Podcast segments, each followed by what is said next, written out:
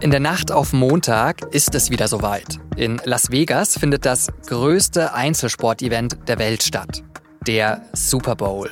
Die zwei besten Teams der National Football League, NFL, in dieser Saison treffen da aufeinander. Die Kansas City Chiefs und die San Francisco 49ers. Und jetzt mal ganz abgesehen davon, ob Sie selbst Football schauen oder nicht, bleiben Sie doch unbedingt dran, um mit mir zu verstehen, warum dieses Event so viele Millionen Menschen jedes Jahr begeistert und warum der NFL-Boom auch in Deutschland angekommen ist. Das habe ich mir von Nadine Nurassid erklären lassen. Sie ist ehemalige Footballspielerin und als erste Frau Cheftrainerin eines europäischen Football-Erstligateams gewesen. Sie hören auf den Punkt, ein Podcast der Süddeutschen Zeitung, diesmal mit mir, Johannes Korsche. Schön, dass Sie dabei sind. Um die Bedeutung und die Größe vom Super Bowl ein bisschen besser einschätzen zu können, allein in den USA haben den Super Bowl im letzten Jahr mehr als 113 Millionen Menschen gesehen. Von den 31 meistgesehenen TV-Übertragungen in der Geschichte der USA sind 30 Super Bowls. Weltweit wird geschätzt, dass bis zu 800 Millionen Menschen das Footballspiel 2023 verfolgt haben. Und wer beim Super Bowl 30 Sekunden lang Werbung schalten will, der zahlt dafür in diesem Jahr 7 Millionen Dollar. Weil eben so viele zuschauen, auch in Deutschland. Dabei ist es gar nicht so einfach, American Football kurz und verständlich zu erklären. Ich versuche es trotzdem mal. Es spielen zwei Mannschaften gegeneinander, von der immer elf Spieler auf dem Feld sind. Immer ein Team hat Angriffsrecht und damit den Ball. Es versucht ihn in die gegnerische Endzone zu tragen oder zu passen. Das andere Team versucht, das zu verhindern und selbst das Angriffsrecht zurückzugewinnen. Punkte gibt es, wenn man mit dem Football in die gegnerische Endzone kommt oder wenn man den Ball durch das mehr als drei Meter hohe Tor der Gegner schießt. Wer am Ende die meisten Punkte hat, gewinnt.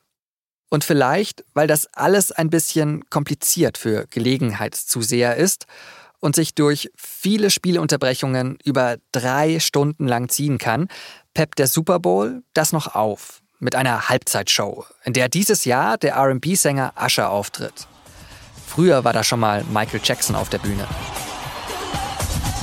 Oder letztes Jahr Rihanna. Warum ist der Super Bowl so groß und was macht die Faszination dieses Sports aus? Darüber habe ich mit Nadine Nurassid gesprochen. Sie ist ehemalige Footballspielerin und Cheftrainerin, auf Englisch Head Coach, zuletzt bei den Munich Cowboys. Inzwischen ist sie auch TV-Expertin bei NFL-Übertragungen und in der Super Bowl-Nacht ist sie beim Streamingdienst The Zone zu sehen. Nurassid ist die erste Frau, die ein Erstligateam einer Männer-Footballmannschaft trainiert hat. Frau Nurassid, wem drücken Sie am Sonntag die Daumen? Den Kansas City Chiefs oder den San Francisco 49ers? Oh, da habe ich kein spezielles Team. Ich äh, versuche mich möglichst neutral auch zu verhalten, äh, was dieses Matchup angeht. Demnach ist es schwer zu sagen, es wird so oder so ein enges, enges Spiel und ich bin einfach nur gespannt auf was passiert. Und was ist dann Ihr Lieblingsteam? Ich habe kein äh, Lieblingsteam. Es sind so viele Teams und es gibt zu jedem Team äh, eine tolle Story. Aber ich gebe zu, dass ich die San Francisco 49ers diese Saison vielleicht doch etwas sympathischer finde als die Chiefs. man hört ja immer, dass der Super Bowl so ein riesen, riesen Ding ist. Und man liest das dann ja auch immer von unglaublichen TV-Zuschauerzahlen auf der ganzen Welt. Aber was bedeutet denn dieses Event für jemanden wie Sie als ja, American Football Mensch, sage ich mal? Ja, es ist ein Mega-Event. Es ist ein Event der Superlativen und es ist nun mal das umsatzstärkste äh, singuläre Sportereignis der Welt. Und jetzt, wo ich natürlich auch die NFL begleiten darf und covern darf und kommentiere, hat es nochmal eine ganz andere Bedeutung auch für mich. Als Football Coach ist es ehrlicherweise gar nicht so relevant, weil man ist ja mit seinem Team äh, verbunden und da geht's um den Erfolg des eigenen Teams. Das heißt ja nicht automatisch, dass man dann auch NFL-Fan ist, aber ich muss auch gestehen, das war auch mein erster Kontaktpunkt zu der Sportart American Football damals noch zu Schulzeiten, denn da hat man über den Super Bowl gesprochen und äh, jeder hat darüber gesprochen, dass er am Montag nicht in die Schule gehen kann, wenn nicht äh, sowieso Ferien waren. Und die Halbzeitshow war das Gespräch auf dem Pausenhof. Und immer mehr reden inzwischen ja auch über den Super Bowl. Woher kommt der Boom für diesen Sport in Deutschland gerade? Ja, dass es ähm, in den USA boomt, ähm, wissen wir, aber natürlich hat auch die NFL hier einen Markt erkannt. Und ähm, es ist über die letzten Jahre schon gewachsen, natürlich jetzt auch dadurch, dass Flag Football ähm, olympisch wird und bei den Olympischen Spielen 2028 zum ersten Mal vertreten ist, ist natürlich auch Flag Football als eine Teil des äh, American Football die schnellst wachsende Sportart in Europa. Das tut bestimmt auch was dazu. Ansonsten wird's natürlich schon gepusht, weil es ein großer Markt. Es gibt hier viele Fans und man sieht auch dann bei den Discountern schon unterschiedlichste NFL und äh, Football Sachen, die es da zu kaufen gibt. Ansonsten habe ich schon das Gefühl, dass sich die Deutschen noch etwas schwer tun eigentlich mit der Sportart, denn die ist ja doch sehr anders, der Spielfluss fehlt, es sind unglaublich viele Regeln, wir wachsen damit nicht auf. Aber das Gute ist ja an der NFL, dass es nicht nur um den Sport geht, sondern es ist einfach ein Event und es ist ein Event für die ganze Familie. Es wird jeder abgeholt. Und jetzt ist auch noch Taylor Swift involviert und ist eine völlig neue Zielgruppe, die jetzt Football guckt. Vielleicht noch kurz zur Erklärung, Flag Football, also das äh, Football ohne diesen Körperkontakt, den man sonst die ganze Zeit sieht. Könnte man auch sagen, dass der Boom vielleicht nur teilweise was mit dem Sport zu tun hat und sehr viel mehr auch mit einfach gutem Marketing. Wenn man sich anschaut, wie die NFL das macht, die verkaufen strategisch ihre Fernsehrechte, da werden mit viel Aufwand dann die Spiele übertragen. Es werden Spiele in London, Mexico City, auch hier in München, wo wir ja beide gerade sprechen, ähm, ausgetragen, für die die Teams dann mit Tonnen an Material um die Welt fliegen. Ist das alles wirklich dann nur positiv? Um die erste Frage zu beantworten, ja, es ist sensationelles Marketing. Und das kann die NFL und sie macht natürlich auch keinen Hehl daraus, dass es dabei um Geld geht und deswegen versuchen sie ja um jeden Preis auch neue Märkte zu erschließen. Wenn man hört natürlich, was da Gelder ich traue mich zu sagen, verschwendet werden, um Spiele hier möglich zu machen, dann stellt man sich die Frage auf jeden Fall. Auf der anderen Seite habe ich das Gefühl, dass noch Platz ist für diese Sportart und es ist auch eine ganz andere Kultur, es ist ein völlig anderes Spiel als die Sportarten, die wir hier kennen. Und ich glaube, dass einfach viele dafür offen sind und wie gesagt, noch Platz in der Gesellschaft ist für American Football. Sie haben gesagt, dass Sie sich schon im Pausenhof über den Super Bowl und die Halbzeitshow unterhalten haben.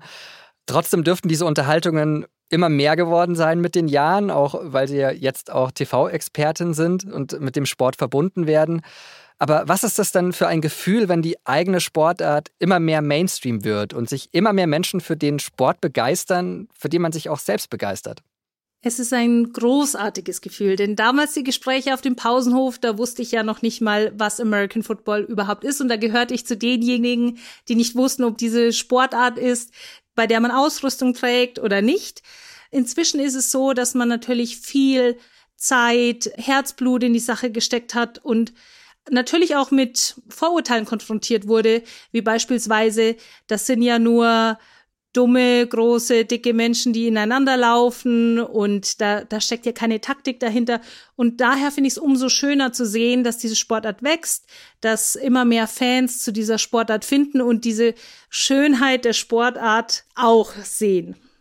Schönheit der Sportart. Was finden Sie an American Football schön? Vielleicht nicht auf den ersten Blick ästhetisch, wie manche andere Sportarten. Das sei mal dahingestellt. Nein, das Besondere am Football für mich ist tatsächlich die Taktik. Und die ist eben auf den ersten Blick, wenn man das erste Mal Football guckt, ähm, nicht direkt ersichtlich und auch nach mehreren Malen gucken nicht direkt ersichtlich. Und es bringt viele Menschen zusammen. Es bringt äh, Menschen mit unterschiedlichen Fähigkeiten und Fertigkeiten zusammen, mit unterschiedlichster Anthropometrie auch unterschiedlichste Charaktereigenschaften, denn jede Position braucht etwas anderes. Demnach äh, trainiert jeder eine naja, sehr individuelle Technik und das Ganze wird dann zusammengesetzt zu einer Spieltaktik und demnach ist dieser Satz Football ist Schach auf dem Rasen sehr, sehr zutreffend. Und äh, diese Kombination aus allem, viele Theorie-Meetings, aber auch höchste Athletik, das macht den Sport für mich so wunderbar. Schach auf dem Rasen. Wie viel ist denn bei so einem Footballspiel Werk des Coaches und wie viel ist eigene Entscheidung der Spieler auf dem Feld? In erster Linie sind es die Spieler, die dieses Spiel spielen, keine Frage. Aber jeder Spielzug, der stattfindet, ist erstmal viele, viele Male einstudiert. Dazu hat es viele Meetings im Vorfeld gebraucht, Theorieeinheiten, Videomaterial sichten und äh, natürlich auch viel Hirnschmalz der jeweiligen Coaches. Aber am Ende des Tages sind es Menschen, die diese Taktik dann ausüben und die Spieler, die auf dem Feld stehen. Deswegen würde ich immer sagen, es sind die Spieler, aber die Coaches tun schon einen Großteil dazu, denn ohne die wäre das natürlich so nicht umsetzbar. Vor allen Dingen, wenn man bedenkt, wie groß diese Trainerstäbe im American Football auch sind und äh, das aus gutem Grund und warum natürlich auch jemand bei so Spielen immer oben in einer Box sitzt, um die beste Vogelperspektive zu haben, weil man tatsächlich nur da wirklich erkennt, was auf dem Spielfeld stattfindet. Aber das soll, wie gesagt, diese Superstars, die da auf dem Feld stehen, das soll die nicht kleinreden, denn die machen natürlich trotzdem manchmal ihr Ding und wir werden im Super Bowl die Kansas City Chiefs sehen. Da gibt's einen Quarterback, Patrick Mahomes, äh, mit seinem Tight End, einen Travis Kelsey und die wissen es schon auch, wie man dann manchmal noch mal mehr aus einem Play herausholen kann. Wie groß ist denn so ein Trainerstab im American Football? Das ist unterschiedlich, aber ganz grundsätzlich ist es auf jeden Fall ein Head Coach. Dann gibt es einen Offense, Defense und Special Teams Coordinator und damit sind schon mal die vier wichtigsten Köpfe in einem Trainerstab.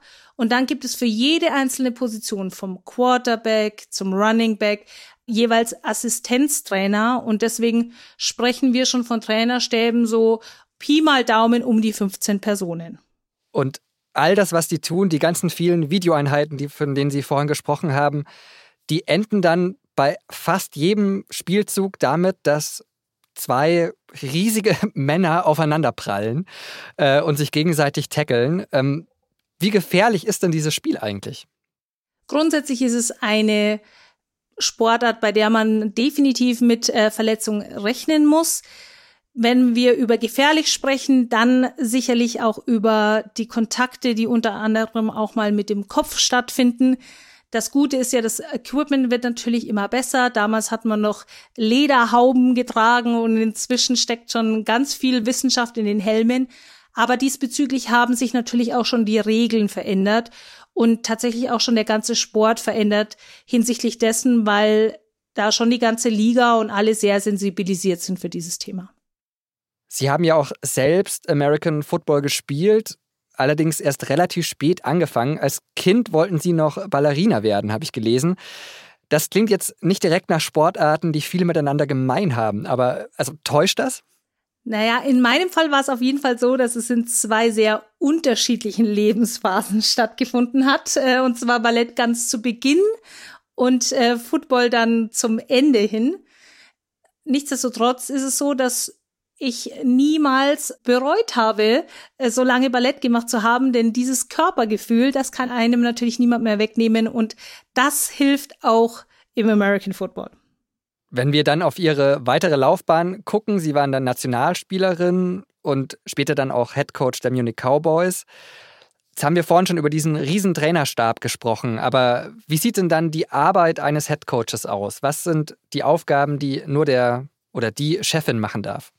Ja, das sind in erster Linie Managementaufgaben und äh, richtiges Delegieren und natürlich alle Gruppen im Griff zu behalten und alle auch zu vereinen. Und das ist zum einen natürlich der Verein und das Management.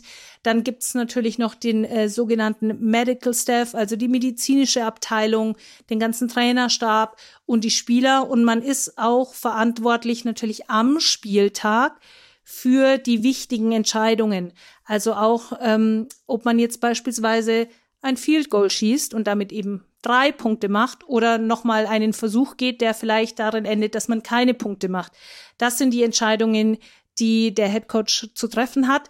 In meinem Fall, ich war immer zusätzlich noch äh, Defensive Coordinator, deswegen ist es äh, schwer für mich da eine klare Grenze zu ziehen. Aber wichtig ist, Head Coach ist natürlich so das Gesicht nach außen und er muss alle Fäden auf jeden Fall in der Hand halten und ganz viel managen und kommunizieren. Sie haben gesagt, man muss alles im Griff behalten. Jetzt sieht dieser Sport, wenn man als Zuschauer draufschaut, schon irgendwie nach einem Männer-Macho-Sport aus mit großen Männern, viel Muskeln, heftiger Körperkontakt. Aber wie war das denn für Sie als erste Frau eines Männer-Erstligateams in Europa, so eine Mannschaft zu führen? Gab es da Konflikte oder Probleme? Es gab jetzt keine besonderen Konflikte oder Probleme aufgrund meines Geschlechts auf jeden Fall, denn das Team hat sich auch gewünscht, dass ich Head Coach werde. Demnach habe ich mich natürlich schon sehr willkommen gefühlt und es gibt einem auch schon gutes Selbstvertrauen und auch einen Vorschuss an Vertrauen, würde ich sagen. Und ja, das ist so, dass viele Männer ineinander laufen und sieht auch von außen auf jeden Fall nach Chaos aus.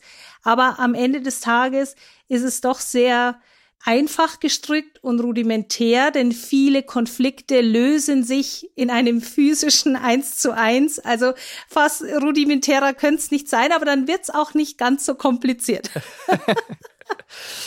Dann zum Abschluss, wir haben über den Boom in Deutschland gesprochen, die diese Sportart gerade erfährt. Wird American Football irgendwann nach dem Fußball vielleicht die zweite Sportart in Deutschland werden? Und was braucht es dafür noch? Dass es die zweite Sportart wird, kann ich mir kaum vorstellen. Da müssen wir jetzt wahrscheinlich auch unterscheiden, ob man sagt, in Sachen Fantum oder die Leute, die tatsächlich diese Sportart betreiben. Und wenn ich mal auf der Seite bleibe der Deutschen, die diese Sportart betreiben oder betreiben könnten, dann glaube ich nicht, dass es unsere Nummer zwei Sportart wird. Dafür ist sie zu ressourcenintensiv. Wir haben eben schon gesprochen, wie groß diese Trainerstäbe sind und wie viele Spieler das sind, auch wie viele Menschen dann am Ende des Tages bei so einem Spieltag ein Auswärtsspiel beispielsweise auf der Straße sind. Und das verursacht natürlich auch Kosten. Demnach ist es nicht so leicht, hier umzusetzen. Denn dem gegenüber steht Fußball, dass man im Prinzip mit zwei Toren, einen Ball und dem richtigen Schuhwerk dann schon betreiben kann. Was das Fantum angeht, das werden wir die nächsten Jahre sehen. Ähm, die NFL bemüht sich auf jeden Fall, dass sie hier einen immer größeren Markt erschließt und äh, tut einiges dafür. Und ich bin selbst sehr gespannt, was hier möglich ist. Vielen Dank für das Gespräch und viel Spaß am Sonntagabend. Vielen lieben Dank. Das war Nadine Norassid. Den Super Bowl können Sie in Deutschland in der Nacht von Sonntag auf Montag auf The Zone oder RTL sehen. Aber natürlich nur, wenn Sie am nächsten Tag nicht wirklich viel vorhaben oder bereit sind, das sehr müde zu tun. Ansonsten halten Sie meine Kollegen auf sz.de, aber auch am Montagmorgen auf dem Laufenden, was in der Nacht passiert ist. Und das war es von uns bei Auf dem Punkt für diese Woche. Wir veröffentlichen am Samstag ausnahmsweise keine Folge und hören uns am Montag an dieser Stelle wieder. Schauen Sie für alternative SZ-Podcasts gerne auf sz.de/slash podcast. Da haben wir am Samstag eine neue Folge von In aller Ruhe mit Caroline Emke und dem Soziologen Steffen Mau. Oder auch die neue SZ-Podcast-Doku-Serie im Schattenkloster. Und damit sage ich Danke an Julia Ongert fürs Produzieren dieser Sendung und an das gesamte Podcast-Team für die Unterstützung bei dieser Folge. Und vor allem an Sie fürs Zuhören. Noch ein schönes Wochenende und bis Montag.